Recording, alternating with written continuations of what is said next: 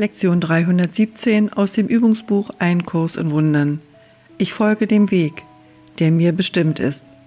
Ich habe einen besonderen Platz zu erfüllen, eine Rolle für mich allein. Die Erlösung wartet, bis ich diese Rolle als das übernehme, was ich zu tun wähle.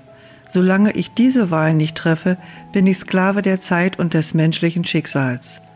Doch wenn ich willig und froh den Weg gehe, den meines Vaters Plan mir zu gehen bestimmte, dann werde ich begreifen, dass die Erlösung bereits da ist, allen meinen Brüdern schon gegeben und auch schon mein. Vater, dein Weg ist das, was ich heute wähle. Wohin dieser mich führen möchte, dorthin beschließe ich zu gehen. Was er möchte, dass ich tue, das beschließe ich zu tun. Dein Weg ist gewiss und das Ende sicher. Die Erinnerung an dich erwartet mich dort, und all mein Kummer endet in deiner Umarmung, die du deinem Sohn versprochen hast, der fälschlich dachte, dass er aus dem sicheren Schutz deiner liebenden Arme fortgegangen sei.